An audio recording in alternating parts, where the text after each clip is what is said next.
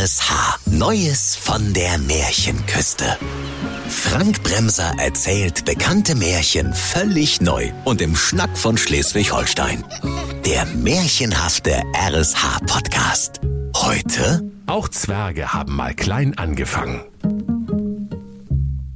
Es war einmal um fünf vor Mittelalter, als die Unterhosen noch aus Holzwolle gestrickt waren, da saßen die Gebrüder Grimm in fleckigen Feinrippunterhemden aus purem Gold in der Schaltzentrale der schleswig-holsteinischen Märchenmatrix und aßen Pizza und Popel. Gelangweilt betrachteten sie die Kontrollmonitore. Der Märchenbruder Jakob sprach, Puh, kick mal Willem, in Flensburg-Düsterreich ist grad Hexenverbrennung. Jo, sprach der Bruder Willem. aber wieso hat denn die Hexenverbrennung überhaupt keine Likes auf Instagram? Das kann doch gar nicht angehen. Da hat doch wieder einer geschlampt. Da hat doch wieder einer seinen Job nicht gemacht. Da zoomte der Märchenbruder Jakob ganz nah heran und rief, Das ist ja vollkommen lieblos organisiert. Die haben ja nicht mal einen Bratwurststand. Ha, Wie soll denn da Stimmung aufkommen bei der Hexenverbrennung? Das ist ja kein Wunder, dass es keiner teilt. Der Wilhelm schimpfte. Und das Hexenfeuer ist elektrisch. Das sind ja ganz neue Sitten hier. Der Jakob sprach, das wird in letzter Zeit immer schlimmer. Unsere Märchenmitarbeiter machen bloß noch, was sie wollen nur. Wie meinst du das? Na, der Igel, ne, der kommt seit neuestem immer auf dem Moped zum Wettrennen. Och ne. Und der böse Wolf macht auf dem St. Christoph Straßentag mit dem Bären rum. Was jetzt? Ich werd ramdösig. Und das Rotkäppchen ist schwanger vom schönen Käserudi. Da platzte dem Wilhelm Grimm der Stehkragen aus Eichenholz. Ah, so ein Schied mit dem Schied, du. 200 Puls hab ich bald, du. Die faule Bande hat total vergessen, was sich gehört an der Märchenküste und wozu das alles hier gut ist. Der Jakob fragte ganz erstaunt, äh, Märchenküste ist zu irgendwas gut? Äh, wozu denn? Doch Wilhelm winkte nur ab. Erhalten Sabbel. Niemand mag Klugscheißer. Der Jakob Grimm sprach weise, also es, es muss mal sowas wie ein Ruck durch die schleswig-holsteinische Märchenküste gehen. Wir müssen den Stempel exekutieren. Märchenbruder Wilhelm verdrehte die Augen wie ein Augenleier-Smiley. Also das machst du jetzt noch mal, du Torfkopf. sagte er. Äh, Also gut, also wir müssen einem Erzenkel gratulieren, Ah, pappalapapp. Wir müssen ein Exempel statuieren. half der Wilhelm dem Jakob auf die Sprünge. Ja, selber Klugscheißer. Wir müssen jedenfalls zurück zu den alten Werten, so wie steht fest. Und sogleich zog der Jakob ein Pergament mit den beliebtesten moralischen Vorstellungen des Mittelalters aus einem staubigen Aktenordner. Dann las er vor. Ähm, also Punkt eins: Alle schuften, wir verdienen, Ja, das finde ich gut, das finde ich gut. rief der Wilhelm. So muss das. Ist aber nicht so populär bei der Märchenküstengewerkschaft. Aber was gibt's denn noch?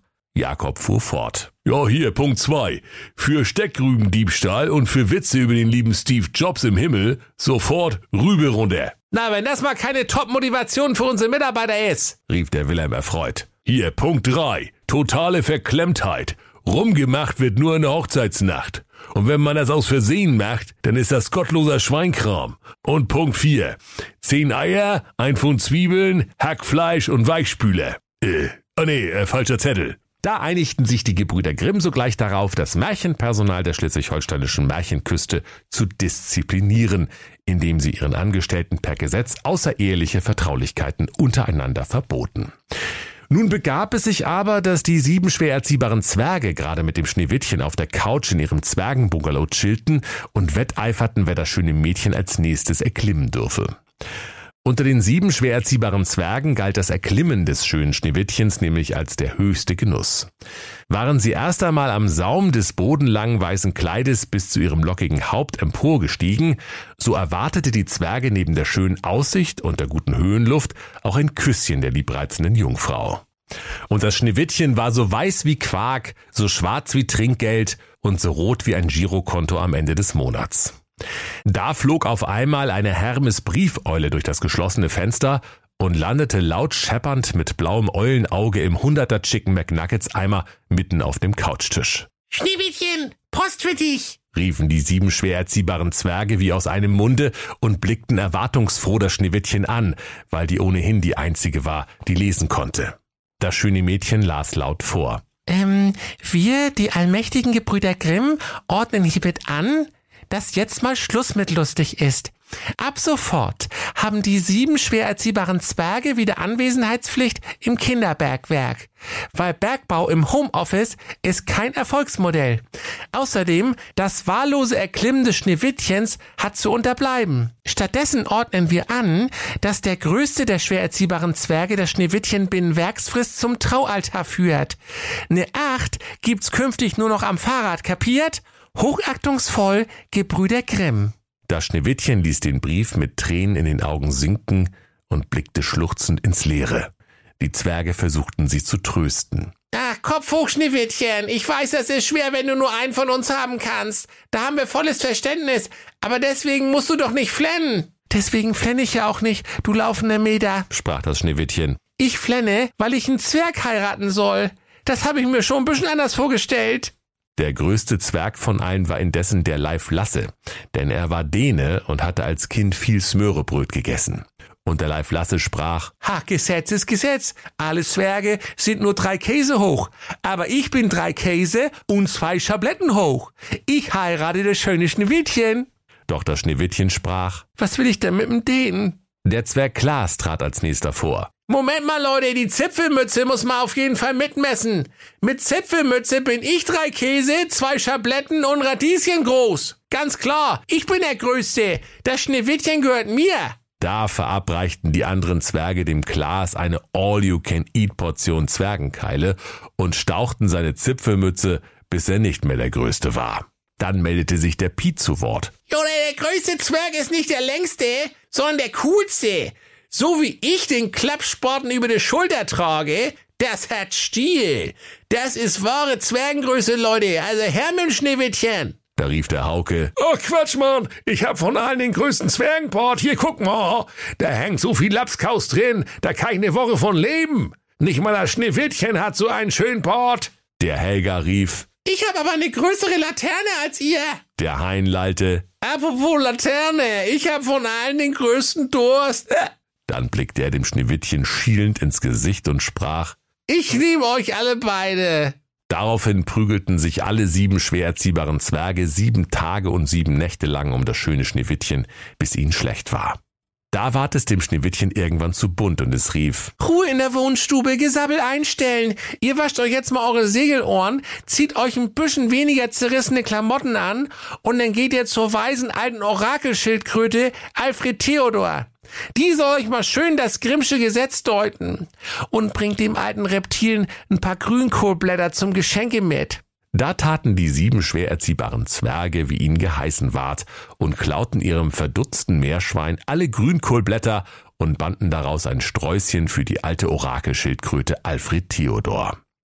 Dann machten sie sich über alle sieben Berge auf den Weg und sie sangen Wir sind die sieben Zwerge, das sind viel mehr als drei. Und wenn sich fünf verlaufen tun, dann sind wir nur noch zwei. Bald kamen sie in einem dichten Nichtenfickicht bei der Schildkrötenhöhle der alten Orakelkröte Alfred Theodor an und riefen Kröte Alfred Theodor, komm aus deinem Panzer vor.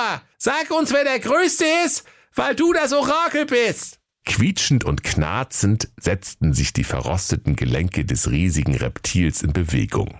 Zwischen Moosen, Flechten und Fahnen, die den gewölbten Panzer über die Jahrhunderte bewachsen hatten, schob sich ein schrumpeliger Schildkrötenkopf ans Tageslicht und sprach Oh, könnt ihr nicht ein bisschen lauter sprechen? Ich bin schon 480 Jahre alt. Da brüllten die Zwerge ihr Sprüchlein nochmal. Die alte Orakelschildkröte Alfred Theodor wiegte bedächtig das schrumpelige Haupt und sprach Ah, nun schreit doch nicht so. Warte mal, wo ist denn meine Brille?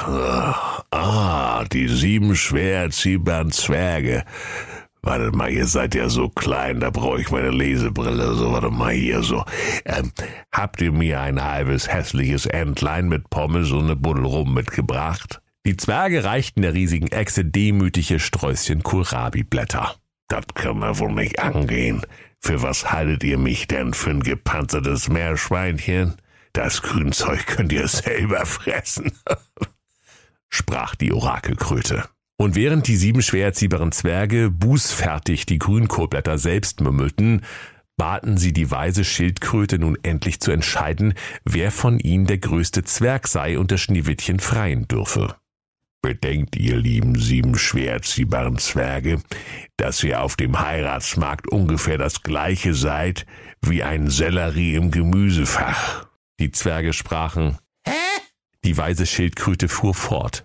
Sellerie sieht scheußlich aus und ist pur praktisch ungenießbar. Das will also überhaupt keiner haben. Der Klaas sprach. Ja, ja doch, das, das, das wissen wir ja selber, aber wer, wer ist denn jetzt der Größte unter uns Zwergen? Die Gebrüder Grimm haben gesagt, der Größte von uns soll das Schneewittchen heiraten. Also was ist denn nu? Die Orakelschildkröte sprach. Dem armen Kind bleibt ja auch nichts erspart. Mutter tot, Vater weg und eine böse Stiefmutter. Und nun soll sie auch noch so einen Schrumpfzipfel heiraten. Dann atmete die Schildkröte so tief durch ihre beiden schuppigen Nasenlöcher ein, dass zwei der Zwerge kurz horizontal unter ihrem Krötenzinken hingen. Darauf sprach sie, also der größte Riese ist der größte, aber bei Zwergen ist es genau umgekehrt. Hä? Wie denn jetzt? riefen die Zwerge. Also ganz einfach. Auch Zwerge haben mal klein angefangen. Wenn unter den Riesen der riesigste der größte ist, dann ist der zwergigste der Zwerge der größte unter den Zwergen. Und deshalb ist der kleinste Zwerg der größte. Ist doch ganz klar. Da zogen sechs der sieben Zwerge eine Flunsch, nur der Hauke nicht. Denn der Hauke war nur zweieinhalb Käse hoch und damit der kleinste der schwer erziehbaren Zwerge. Und der Hauke tanzte und sang fröhlich Atemlos durch den Wald, das Schneewittchen wird geküsst. So wanderten sechs traurige und ein fröhlicher Zwerg über die sieben schwer erziehbaren Berge zurück in den Zwergenbungalow. Der Hauke lief ihnen voraus, um als erster bei seiner Braut zu sein. Das Schneewittchen sprach voller Freude, während sich der Zwerg Hauke bereits an ihrem Schienbein festklammerte. Nee, Hauke, vergiss das mal ganz schnell. Also da fresse ich ja lieber einen vergifteten Apfel, bevor ich dich heirate. Da verwandelten sich die sechs traurigen und der eine fröhliche Zwerg augenblicklich in sechs schadenfrohe und einen traurigen. Und das Schneewittchen fuhr fort. Außerdem habe ich inzwischen mal eben den schönen Sören geheiratet. Ihr wart ja auch echt ganz schön lange weg. Sieben Stunden, sagte der Hauke vorwurfsvoll. Das ist doch nicht lange. Äh, papalapap, sagte das Schneewittchen. Sieben mal sieben Stunden ist auch fast eine Woche.